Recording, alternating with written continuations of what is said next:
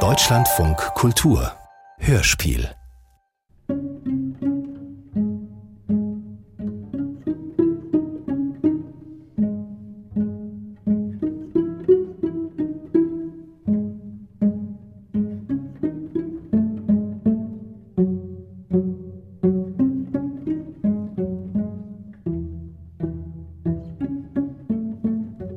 Begegnung am Nachmittag.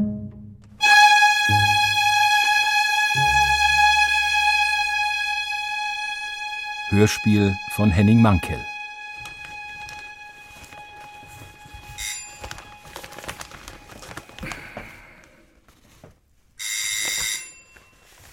Ja, ja, ja.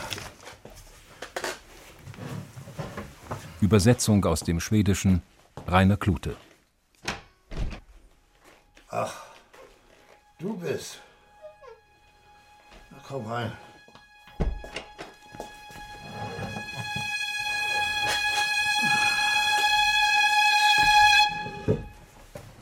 Setzt du dich ins Dunkle? Ich kann dein Gesicht nicht sehen. Ich vertrage das Licht nicht. Du weißt doch, mir brennen dann die Augen.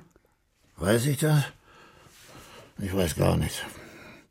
Ich möchte nicht mit jemandem sprechen, dem ich nicht in die Augen sehen kann. Gut, ich lege meine Hand auf den Tisch. Hier. Kannst du sie sehen? Deine Hand hat keine Augen. Das muss dir reichen. Gut, dann reicht es mir. Willst du was trinken? Ja, gerne. Du musst es dir aber selbst holen. Mein Bein tut mir weh. Du bist doch auch aufgestanden, um mir die Haustür zu öffnen. Ich habe jeden Tag nur eine begrenzte Anzahl von Schritten, die ich gehen kann.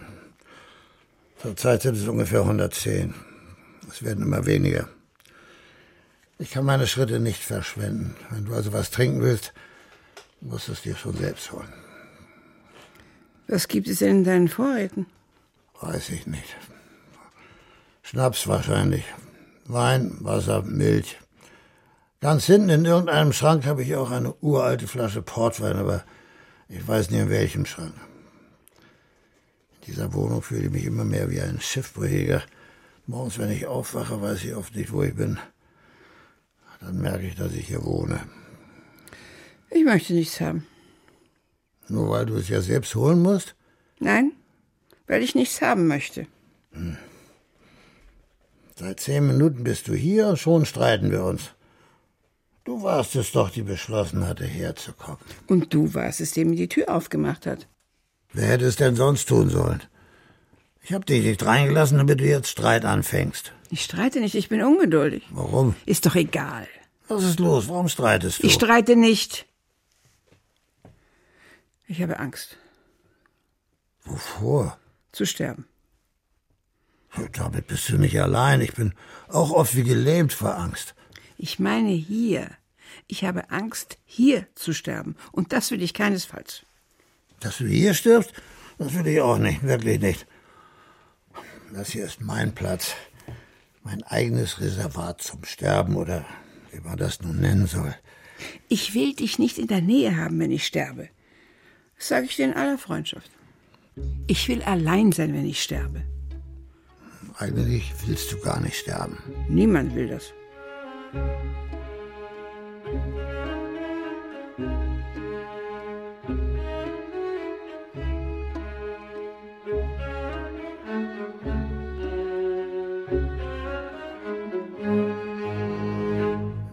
Was wolltest du eigentlich von mir? Ich will mich scheiden lassen. Scheiden lassen? Ja. Scheiden lassen. Hörst du nicht, was ich sage? Ich habe ein brandneues Hörgerät. Ich höre ausgezeichnet. Allzu gut. Wir sind schon geschieden. Wir leben seit 23 Jahren nicht mehr zusammen. 24. Aber wir sind die ganze Zeit verheiratet. Im Ernst. Ich möchte von dir geschieden sein, wenn ich sterbe. So kann es nicht weitergehen. Ich will mich nicht scheiden lassen. Wofür soll das gut sein? Ich räume auf hinter mir. Ich habe eine Menge Schubladen in mir. Ich bin dabei, sie auszuleeren und zu ordnen. Ich will das hinter mich bringen. Was für Schubladen. Wir sind bald 60 Jahre miteinander verheiratet. Warum willst du das alles wieder aufrühren? Wir hätten das längst tun sollen. Aber wir haben es nicht getan. Nein. Weil es keiner von uns wollte. Ich wollte es. Sag nicht, dass ich es nie wollte. Nein, nein. Ich denke eigentlich nie daran, dass wir immer noch verheiratet sind. Ich will mich scheiden lassen. Ich habe die Papiere gleich mitgebracht. Leg sie hier auf den Tisch. Ich werde sie durchlesen, wenn du weg bist. Du wirst sie wegschmeißen. Ich will, dass du sie jetzt liest und unterschreibst. Vorher werde ich nicht gehen. Warum diese Eile? Ich will nicht länger mit einem Mann verheiratet sein, von dem ich seit 23 Jahren getrennt lebe. 24. 23. 24. Das hast du eben selbst gesagt. Wenn ich nicht bleibe, werden diese Papiere hier niemals unterschrieben werden.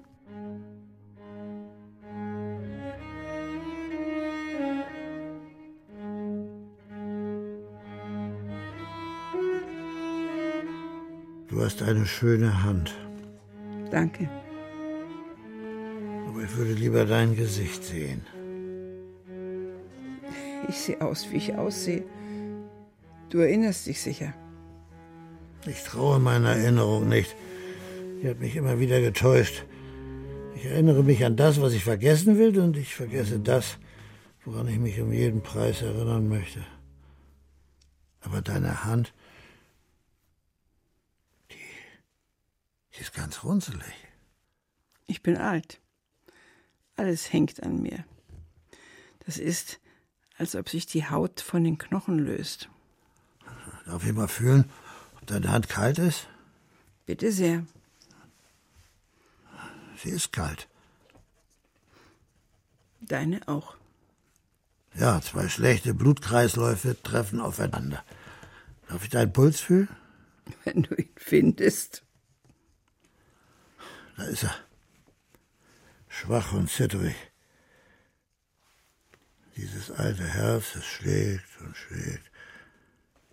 Nach dem eigenen Herbst kommt der Frühling der anderen. Was ist das? Psst, ich zähle. 77 Schläge, weder hoch noch niedrig. Was hast du eben gesagt von dem alten Herzen? Ein blödes Gedicht, das ich mir vor einigen Jahren ausgedacht habe. Wenn ich es nicht aufgeschrieben hätte, hätte ich es wohl längst vergessen. Wie geht es dir wirklich? Du fragst in aller Freundschaft? Natürlich würde es mich beunruhigen, wenn es dir nicht gut ginge. Wo soll ich anfangen? Alt zu werden ist eine Qual, der nur diejenigen entgehen, die früh genug sterben. Meine Beine tragen mich kaum noch, ich leide an unglaublicher Schlaflosigkeit. Ich habe keinen Appetit, weder auf Essen noch auf Frauen, Bücher oder Musik. Oft wird mir schwindelig, deshalb wage ich mich nicht mehr aus dem Haus, nicht ins Theater oder ins Konzert. Ich will nicht der Demütigung ausgesetzt sein, auf einer Treppe oder auf der Straße hinzufallen. Ich habe Probleme mit der Galle und den Augen. Mein Hörgerät kennst du ja schon. Aber ich bin nicht krank, sagen meine Ärzte. Freundlich und desinteressiert. Die sitzen da wie die Geier und warten nur darauf, dass ich einfach umfalle. Aber den Gefallen tue ich denen nicht. Ich lebe und lebe und lebe. Du hast immer geglaubt, dass du vor mir sterben wirst. Hab ich das? Habe ich vergessen.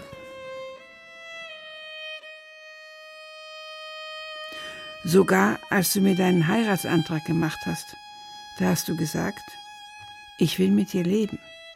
Und wenn ich sterbe, sollst du bei mir sitzen und meine Hand halten. Und wenn ich sterbe, sollst du bei mir sitzen und meine Hand halten. Gott, wie pathetisch. Habe ich das wirklich gesagt? Am 14. Mai 1940 in Hümle Garden. Die Bank war grün. Es hatte gerade aufgehört zu regnen. Ja, ich erinnere mich. Du hattest einen blauen Mantel an und diesen grauen Hut. Ja, mein Gott, wie man damals rumgelaufen ist. Und die Schuhe, deine Schuhe, die erinnere ich mich. Immer frisch geputzt. Aber, aber was hatte ich an? Du wirst dich erinnern, wenn du dich anstrengst. Hilf mir. Unendlich viele Taschen. Ja, richtig. Der, der graue Anzug, der war das. Aber ich muss ja unglaublich geschwitzt haben. Es war doch warm, oder? Über 20 Grad. Der erste warme Frühlingstag. Ich bin zu spät zur Arbeit gekommen nach unserem Essen, das viel zu lange gedauert hatte. Ja, mein Gott. Weißt du noch, was passierte? Oh ja, in der Tat. Ein Mann, der keine Ahnung hatte, dass ich gerade einen Heiratsantrag machte, setzte sich zu uns auf die Bank und fing an, über Hitler zu reden. Ein Nazi. Daran erinnerst du dich? Eine der seltenen Situationen in meinem Leben, in denen ich mich derart gestört fühlte, dass ich nahe daran war, ihm eine reinzuhauen. Stattdessen sind wir aufgestanden und weggegangen. Noch ehe ich Ja gesagt hatte. Und das ist jetzt 60 Jahre her. Was feiert man da eigentlich? Diamantenhochzeit? Ich weiß nicht. Aber hier hast du auf jeden Fall die Papiere. Ich will sie nicht unterschreiben. Danach brauchst du mich auch nicht mehr zu sehen. Wir haben geschworen, füreinander da zu sein, in guten und in schlechten Zeiten. Und jetzt, mitten in der größten Not, willst du dich scheiden lassen. Da, da mache ich nicht mit. Wir leben seit über 20 Jahren nicht mehr zusammen. Deswegen brauchst du nicht zu schreien. Nenne mir einen Grund, einen einzigen, warum wir diese Ehe nicht beenden sollten. Sie ist schon lange vorbei. Ich liebe dich nach wie vor, aber ich kann nicht mit dir leben. Herrgott, nochmal, ich ertrage es nicht, dich Tag aus, Tag ein um mich zu haben. Eben. Manchmal bin ich dich so leid, dieser ganze Spott. Ich verspotte dich nicht, ich meine, was ich sage. Ich will nicht wieder in all das hineingezogen werden.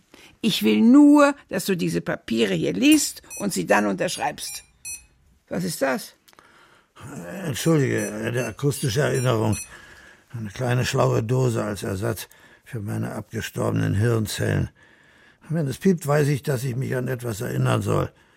An was ich mich erinnern soll, weiß ich nicht, aber da kann ich hier auf diesem Display sehen, dass ich zwei Metformin 500 einnehmen soll, um meinen Blutzucker stabil zu halten. Äh, nimmst du keine Tabletten?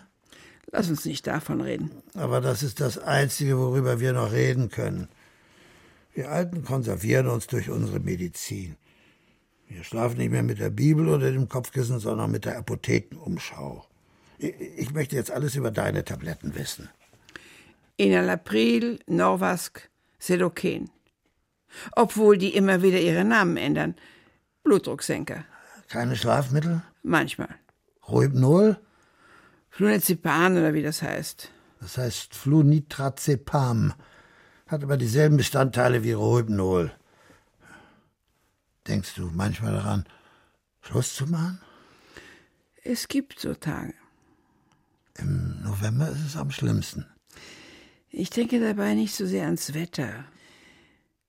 Ich denke mehr an die Tage, an denen ich aufwache und es gibt nichts, worauf ich mich freue. 50 Rohypnol und fest verriegelte Türen, damit niemand hereinkommt und stört. Zwei Tage alleine man ist tot.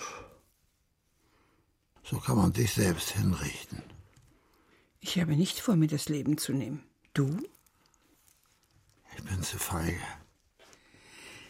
Ich will unsere Mädchen dem nicht aussetzen. Ich glaube, es muss furchtbar sein, vor jemandem zu stehen, der Selbstmord begangen hat. Selbst wenn es die alten Eltern sind, die alle Lebenslust verloren haben. Die Angst. Sie kommt mit dem Alter. Vor vielem habe ich immer Angst gehabt, aber diese tiefe Angst, die man gelegentlich fühlt, die ist erst gekommen, als ich alt wurde. Wovor habe ich Angst? Ich weiß es nicht. Wahrscheinlich vor meiner eigenen Schwäche. Ich kenne das. Da sind wir uns also schon mal einig. Wolltest du nicht deine Tabletten nehmen? Ja, ja. Danke, dass du mich erinnerst.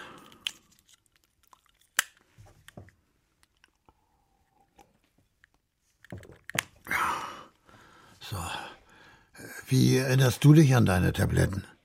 Ich habe hier eine Hauspflege. Hast du das vergessen? Natürlich nicht. Ich hatte dir ja auch eine Putzhilfe angeboten.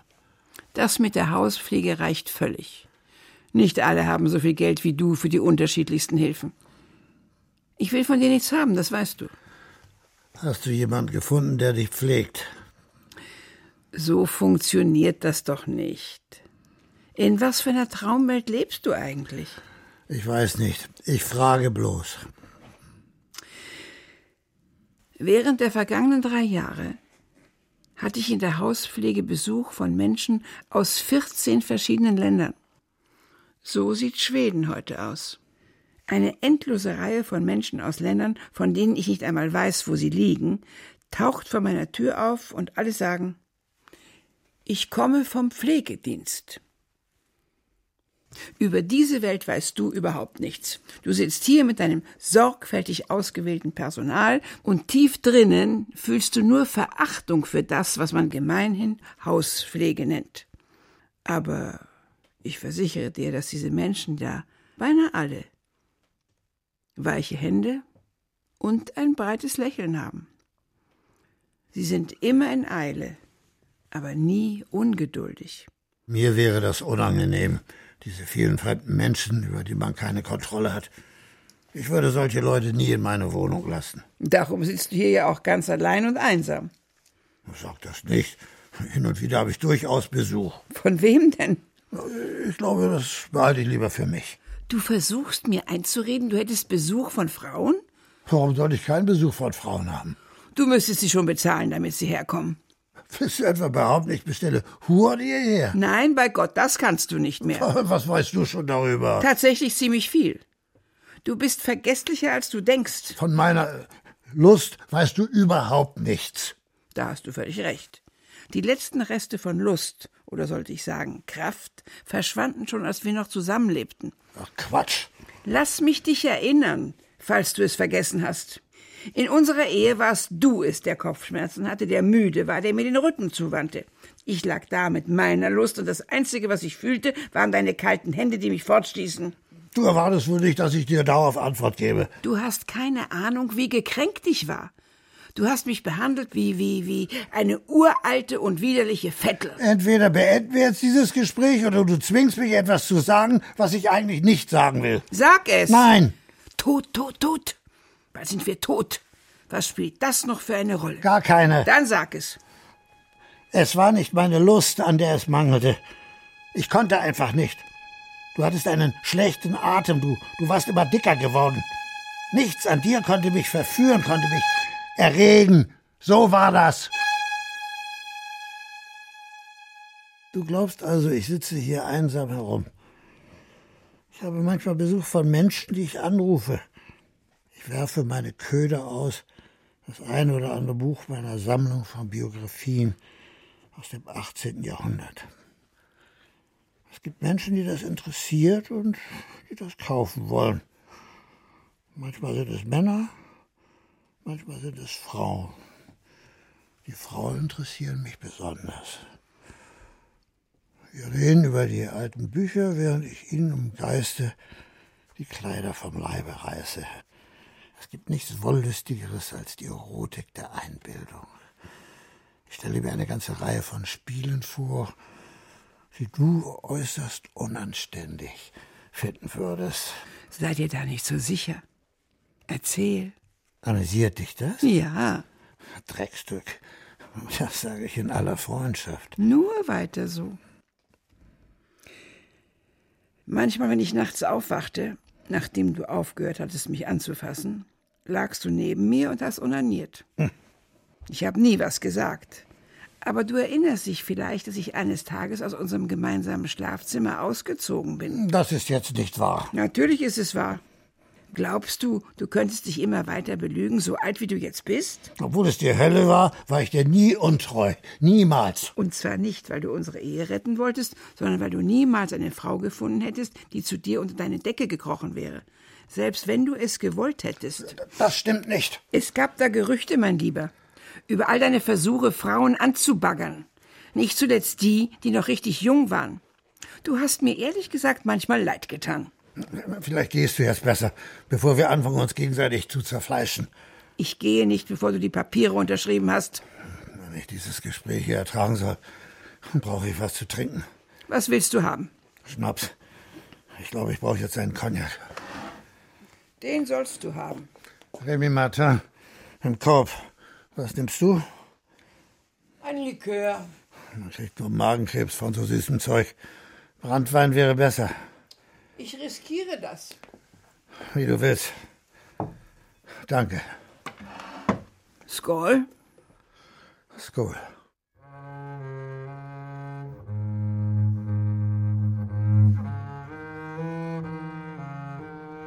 Der ist stark.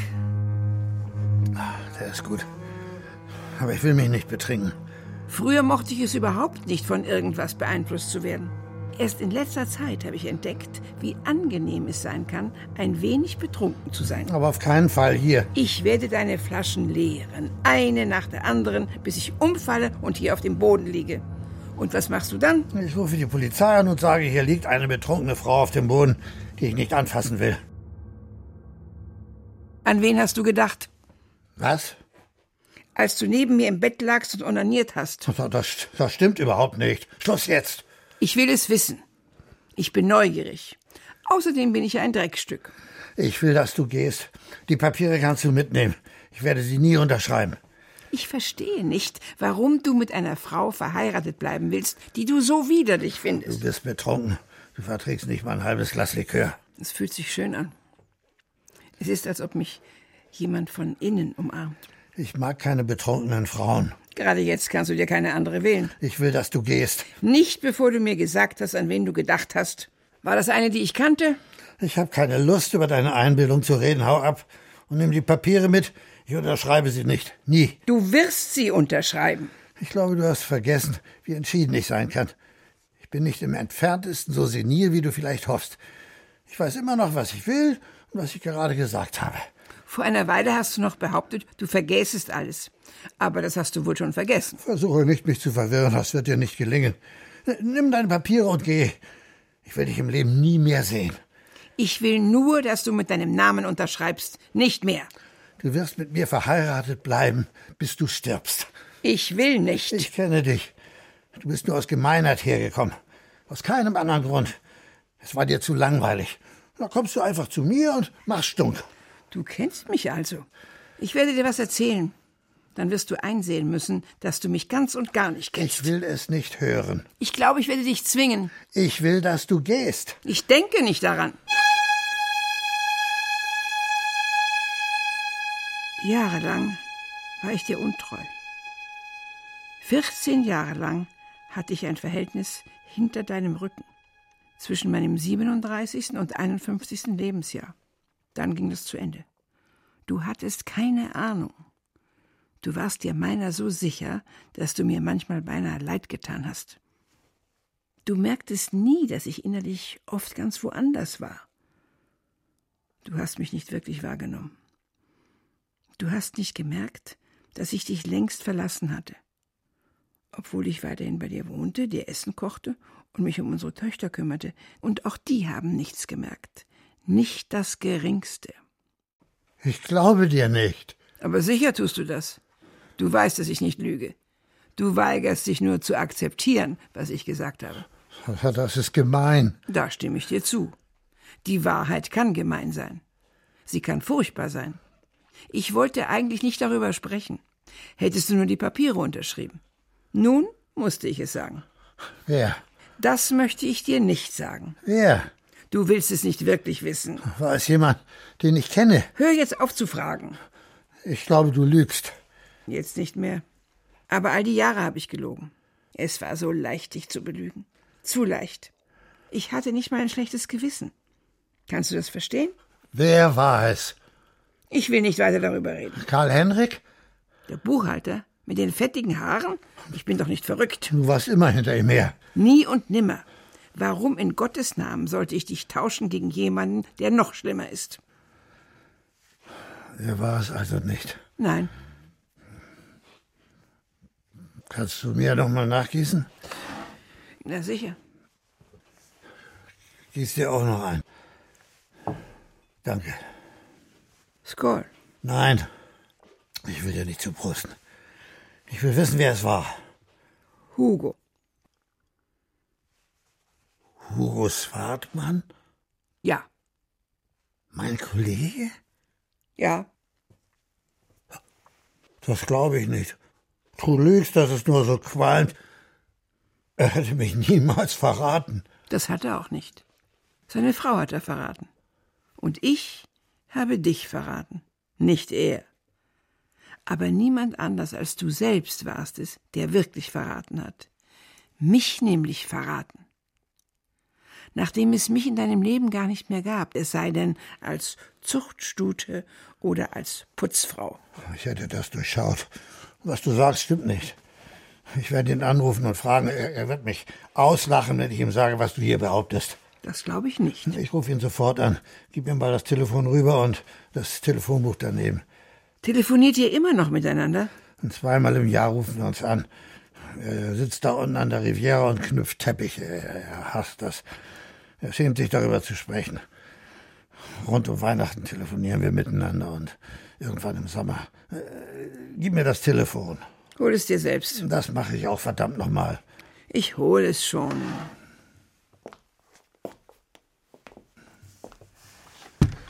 Hier.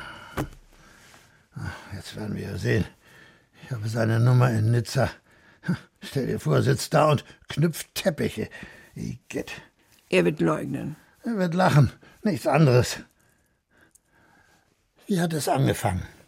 Habt ihr gleich am ersten Abend gevögelt? Wenn du so redest, sage ich gar nichts mehr. Antworte. Nein, das haben wir nicht. Aber später. Ja, später haben wir es getan. In meinem Haus. In meinem Bett. In unserem Haus, in unserem Bett. Nein, dort haben wir es nie gemacht. Wo dann? Ist das jetzt wichtig? Nein, ganz und gar nicht. Aber ich will es wissen. Du quälst dich doch nur selbst. Das ist das Einzige, was einem am Ende übrig bleibt. Wo also? Im Hotel, in einer geliehenen Wohnung, auf seinem Segelboot. Mit dem wir jeden Sommer eine Woche unterwegs waren? Ja. Mir wird schlecht. Ich hab dir ja gesagt, du sollst nicht fragen.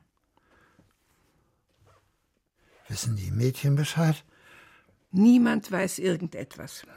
Wie ich nur mit einem so widerlichen Menschen wie dir zusammenleben konnte. Gab es noch andere? Vielleicht hast du ja die ganze Zeit nur rumgevögelt. Sobald du die Papiere unterschrieben hast, gehe ich.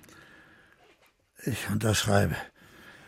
Gib her. Sie liegen vor deiner Nase. Gib mir einen Stift. Du brauchst nicht zu schreien. Nein, ich möchte nur noch brüllen. Wo soll ich unterschreiben? Hier und da. Bitte sehr.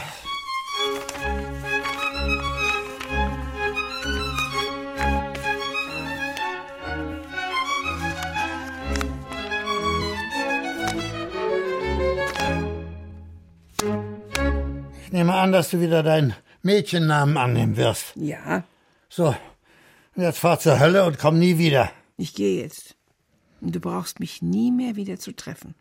Sollte ich vor dir sterben, erwarte ich nicht, dass du zu meiner Beerdigung kommst. Da kannst du sicher sein, dass ich da nicht hinkomme. Aber Hugo von der Riviera kommt sicher. Er kann ja auf einem seiner Teppiche herfliegen. Danke, dass du unterschrieben hast. Geh jetzt. Du siehst aus, als wolltest du noch was sagen. Nein, ich will nichts mehr sagen. Bleib noch einen Augenblick. Warum? Das geht mir zu schnell. Ich verstehe nicht, was geschieht. Mir wird schwindelig. Ich habe Angst zu fallen. Du fragst, was geschieht? Wir reden miteinander. Zum ersten Mal seit vielen Jahren.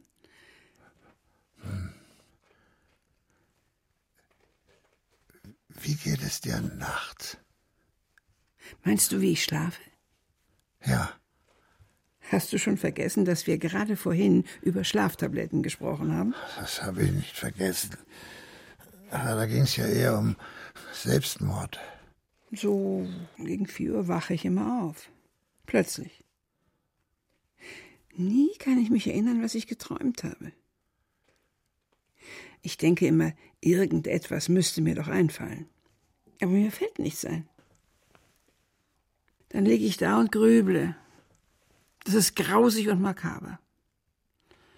Ich versuche mir vorzustellen, was es heißt, tot zu sein. Kannst du ihn sehen? Wen? Den Tod. Siehst du ihn vor dir? Nein. Da ist nur nichts. Der Tod ist irgendetwas anderes. Vor einigen Jahren bin ich nach Wien gefahren. Ich weiß gar nicht warum. Ich wollte nur weg. Wien war weder zu weit noch zu nah.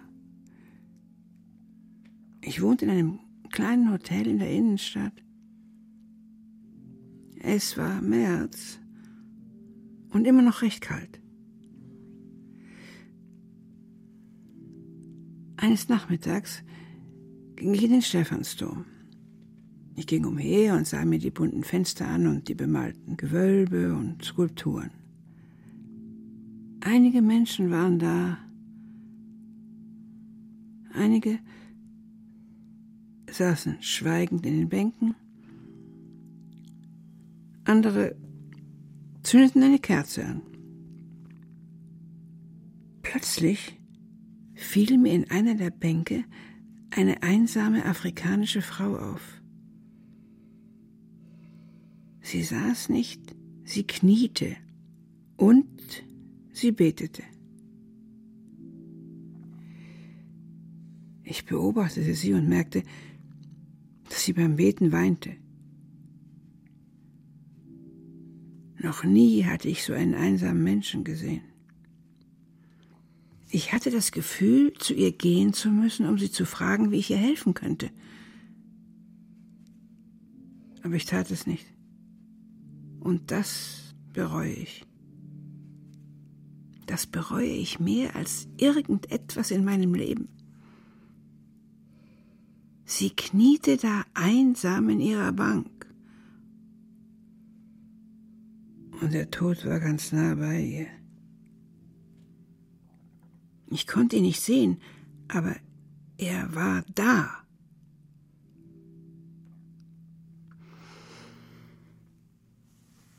Ich floh aus dem Dom raus in die Sonne und setzte mich ins Café. Aber plötzlich sprang ich wieder auf und rannte zurück in den Dom. Einer der Kellner rannte mir nach, weil ich noch nicht bezahlt hatte. Aber als ich in den Stephansdom kam, war die Frau nicht mehr da. Manchmal denke ich, ich habe mir das alles nur eingebildet. Und dass ich mich selbst da in dieser Bank gesehen habe. Bist du gläubig? Betest du? Nein. Du? Ich versuche es manchmal. Was machst du dann? Ja, was mache ich dann? Ich, kann nicht auf die Knie fallen. Ich werde nie wieder hochkommen. Ich versuche, die Hände zu falten und warte ab, was geschieht. Lieber Gott, sage ich etwas vorsichtig, lieber Gott, ich bin hier. Aber es geschieht nichts. Er hört mich nicht. Oder ich höre ihn nicht. Ich habe mir Gott immer vorgestellt, mit einer Stimme wie ein Opernsänger, ein, Bass oder Bariton. Auf keinen Fall mit Stockholmer Dialekt. Ich habe immer gehofft, Gott spreche Italienisch. Nein, ich bete nicht, ich glaube nicht, ich hoffe nicht. Ich lebe nur, lebe und lebe. Ich hoffe, dass es schnell geht. Ich will es nicht wissen. Ich will nur sterben. Willst du nicht einmal eine Ahnung spüren? Einen kalten Windhauch oder so. Jetzt geschieht es. Jetzt äh, springe ich hinüber. Nein. Ach Gott weiß der Teufel, was ich will. Ich will nicht leben und ich will nicht sterben. Ich will nur in Ruhe gelassen werden.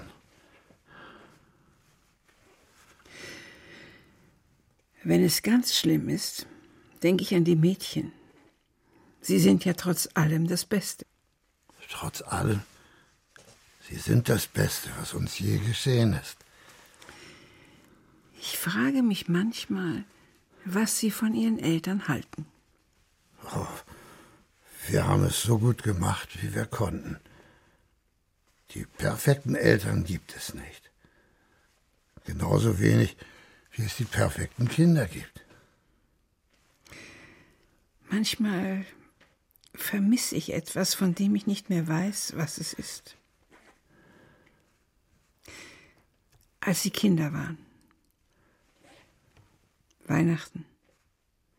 Die Sommer. Da hast du wohl nur an Hugo gedacht, was? Jetzt gehe ich. Mach das. Hau ab. Was machst du da? Ich zerreiße deine Papiere. Hör auf damit. Gib sie mir. Warum tust du das? Ich denke nicht daran, dir die Möglichkeit zu geben, an die Riviera zu fahren und Hugo zu heiraten. Du bist ja verrückt. Ein für allemal, ich bin völlig klaren Sinnes. Ich bin wütend. Ich bin wahnsinnig eifersüchtig. Ich möchte dich hier auf den Boden flachlegen und mich auf dich stürzen. Aber verrückt bin ich nicht. In meinem Schädel ist alles in Ordnung. Der ständige Nebel hier hat sich jetzt ein für allemal verzogen. Warum willst du mit mir verheiratet bleiben? Das will ich nicht. Aber ich gönne dir nicht, dass du bekommst, was du willst. Gleich scheure ich dir eine. Dann schreie ich um Hilfe. Du bist wie eine fette, tückische Ratte, die hier sitzt und auf eine Leiche wartet, damit sie was zu nagen hat. Ich werde dir die Papiere schicken. So kommst du nicht davon. Ich will nicht sterben, bevor ich mit dir fertig bin. Ich unterschreibe nicht. Mein Gott, wie verbittert du bist. Seit ich jung war, dachte ich immer, hüte dich vor Verbitterung, dann ist das Leben eine reine Plage. Ich bin nicht verbittert. Ich sage nur, was ich denke. Ich unterschreibe nicht. Doch, das wirst du. Früher oder später. Ja. Ich werde keine Ruhe geben. Du, du willst doch jetzt nicht etwa gehen. Warum sollte ich bleiben? Gerade jetzt, äh, wo wir es so gemütlich haben? Tschüss. Warte noch. Äh, ka- Kannst du mir ein Glas Wasser geben? Die letzte Geste, eine Art Versöhnung. Ich hole dir Wasser. Aber versöhnen werden wir uns niemals. Das Einzige, was zwischen uns wachsen wird, ist der Abstand.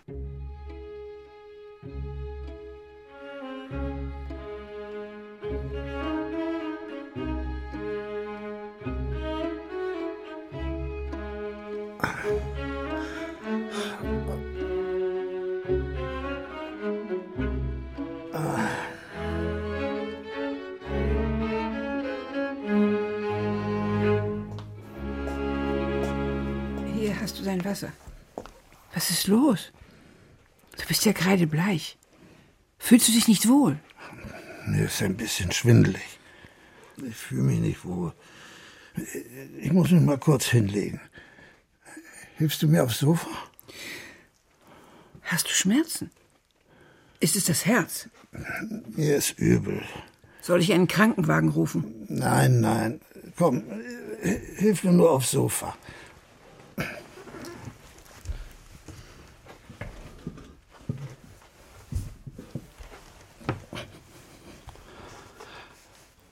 Danke. Willst du ein Kissen? Nein, das ist nicht nötig. Wie geht es dir? Mir ist schlecht. Das ist alles. Setz dich nur ein bisschen zu mir. Ich glaube, was du mir erzählt hast, war ein bisschen viel auf einmal und kam zu plötzlich für mich. Ich musste ja. Natürlich musstest du. Ich will nicht, dass wir als Feinde sterben. Gott, wie pathetisch. Als Feind. Ich meine, was ich sage. Ich auch. Ich werde dich verlassen, sobald es dir ein bisschen besser geht. Geh noch nicht. Was soll ich denn machen? Nur hier sitzen. Hast du Schmerzen? Ja, ich habe Schmerzen. Was du erzählt hast, tut weh. Ich wusste nicht, dass ich zur Eifersucht neige. Wie zum Teufel kann man mit knapp 90 Jahren eifersüchtig sein. Ich wünschte, du wolltest dich nicht scheiden lassen. Wir reden später darüber. Ich glaube, ich muss einen Augenblick schlafen, aber ich wage es nicht. Wenn ich aufwache, bist du nicht mehr da. Ich bleibe, wenn du es willst. Ja, danke. Ich werde ganz ruhig, wenn ich dein Gesicht sehe. Unsere Töchter sollten uns jetzt mal sehen. Die würden das nicht glauben. Meine Einsamkeit. Die du selbst gewählt hast. Ja, sie macht mir sehr zu schaffen. Hier, ich lege meine Hand auf deine. Danke. Ich bleibe noch ein bisschen sitzen. Ach, ich bin so traurig. Ich verstehe das, aber ich musste es dir sagen. Wenn ich aufwache, bist du fort. Wie lange wirst du schlafen? Seit länger als eine halbe Stunde. Da bin ich noch hier.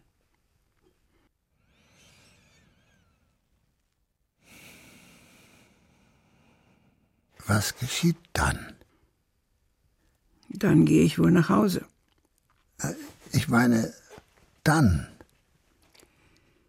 Ich weiß es nicht. Ich glaube, ich habe keine große Angst zu sterben. Aber ich habe Angst davor, so unheimlich lange tot zu sein. Vielleicht ist das ein unmöglicher Gedanke, aber für mich ist das ein grauenvoller Schrecken. Dann weißt du ja, wie ich mich fühle. Man weiß nie wirklich, wie jemand anders sich fühlt.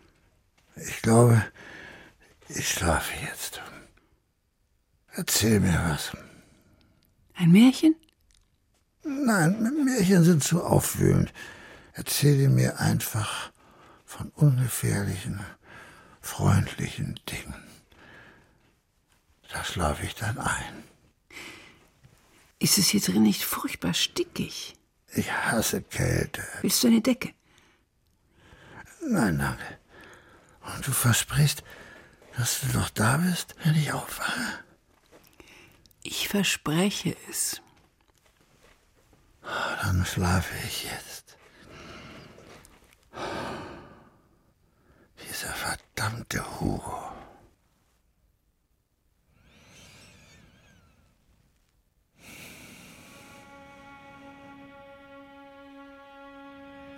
Erinnerst du dich noch daran, wie wir nach Österlen gereist sind?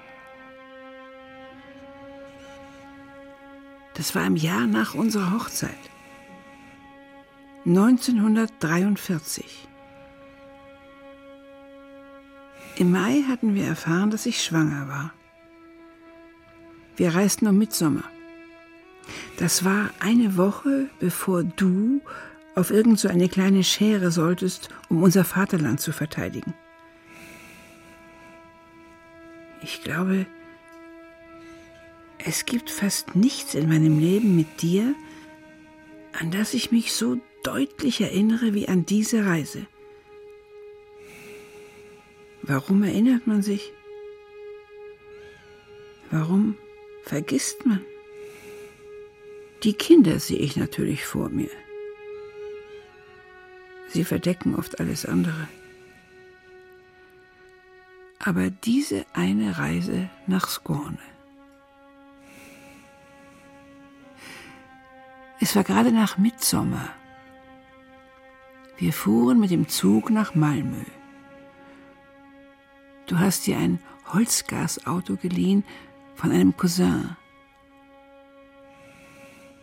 Hieß er Styre oder Tage?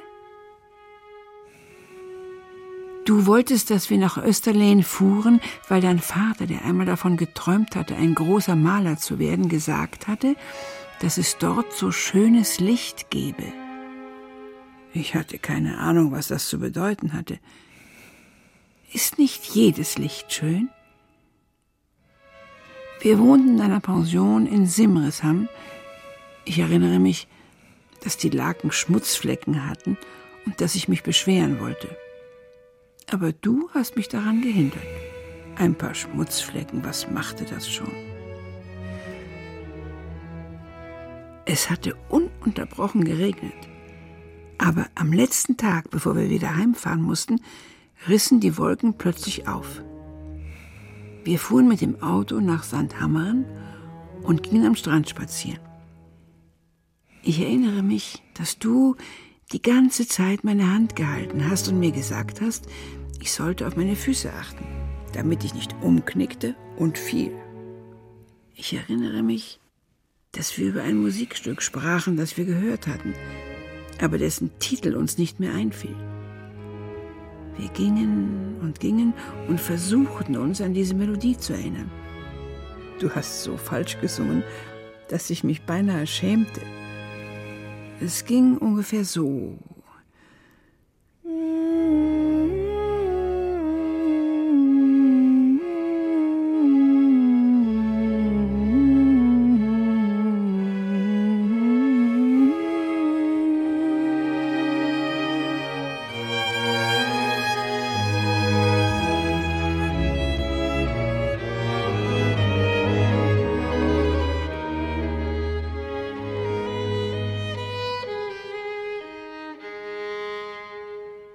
so schön.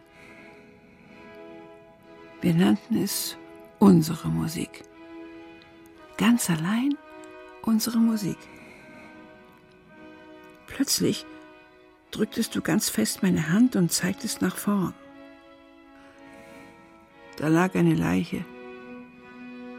Sie wiegte sich leicht im Wasser. Ich erinnere mich noch an die wachsbleichen Hände. Du sagtest mir, ich sollte mich umdrehen, ich sollte die Leiche nicht ansehen. Das könnte gefährlich sein für unser ungeborenes Kind. Dann gingst du hin und ich hörte, wie du aufstöhntest und dann gekotzt hast. Da habe ich mich wieder umgedreht, ich konnte nicht anders. Es war ein Mann, der da lag. Ein junger Mann in Uniform. Später haben wir erfahren, dass es ein deutscher Soldat war. Von irgendeinem Schiff, das auf eine Mine gefahren war oder von einem Torpedo versenkt worden war. Er hatte lange im Wasser gelegen. Er hatte keine Augen mehr. Sein Brustkorb war an mehreren Stellen aufgerissen, sodass die Eingeweide hervorquollen. Du hast angefangen zu weinen, hast geschrien und gekotzt. Und ich habe mich da, wo ich stand, in den Sand gesetzt, weil ich dachte, ich würde ohnmächtig. Ich hatte solche Angst, unser Kind zu verlieren. Weißt du warum? Ich habe es dir nie erzählt, weil ich Angst hatte, dich zu verlieren. Würde ich das Kind verlieren, würde ich dich verlieren. Was dann geschah, weiß ich nicht mehr. Ich glaube, da kam jemand den Strand entlang geritten. Wir haben auf den Dorfpolizisten mit seinem Moped gewartet. Und dann sind wir zu unserer Pension zurückgefahren. Noch in der Nacht sind wir nach Stockholm zurückgekehrt. Irgendwo in Smallland, ich glaube Kurz vor Eksjö fuhren wir auf einen Parkplatz. Es hatte aufgehört zu regnen. Eine schöne Sommernacht, unglaublich viele Mücken. Wir standen da am See. Es war völlig still. Nur die Mücken und das Licht über dem See. Es war wie verzaubert. Ich erinnere mich, dass ich dachte, gerade jetzt lebe ich wirklich ganz und gar. Und vor nichts ist mir bange. Nie habe ich diesen Augenblick am See vergessen. Da war ich so voller Leben und weißt du was? Ich glaube, du warst es auch. Du warst in mir und ich war in dir. Unser Kind wuchs nach allen Kräften und wir hatten keine Angst vor irgendetwas. Ich erinnere mich auch, was dann geschah. Wir schliefen miteinander im Auto. Es war eng und es herrschte ein heilloses Durcheinander. Aber es ging irgendwie. Danach fuhren wir ganz still nach Stockholm. Und obwohl wir verheiratet waren und uns gut kannten, schämten wir uns. Alle beide. Ich habe das nie vergessen. Damals war alles ganz deutlich. Ich befand mich in meinem eigenen Mittelpunkt. Mein ganzes Leben hat sich danach ausgerichtet, wie nah oder wie weit ich mich jeweils von diesem Augenblick entfernt fühlte. Das wurde meine Waagschale, mein Wegweiser.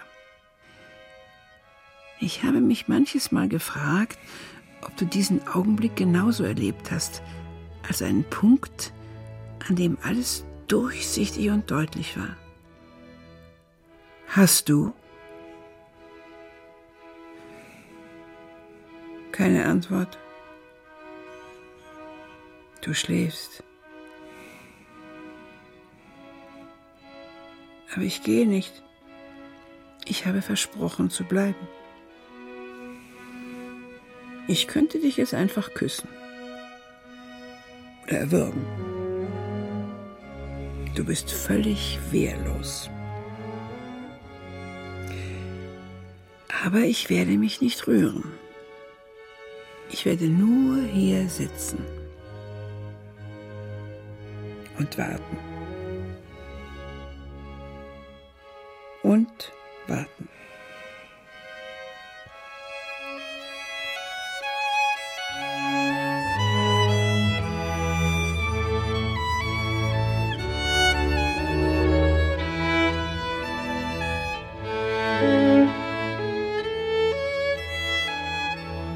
Begegnung am Nachmittag. Hörspiel von Henning Mankell. Übersetzung aus dem Schwedischen Rainer Klute.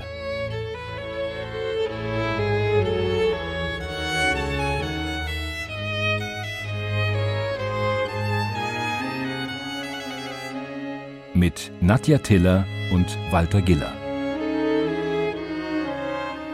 Musik arrangiert nach Johann Sebastian Bach und dirigiert von Rainer Klute. Es musizierten Julia Prigge, Violine und das Brandenburgische Kammerorchester Berlin. Tonmeister Eckhard Glauche. Ton und Technik Thomas Monnerjan und Susanne Bayer. Regieassistenz Roman Neumann. Regie Rainer Klute.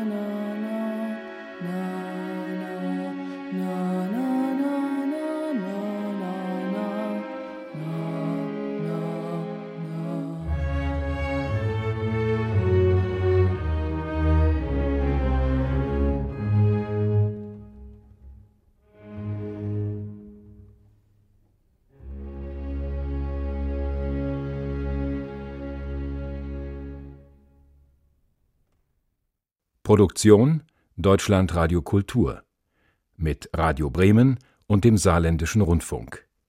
2008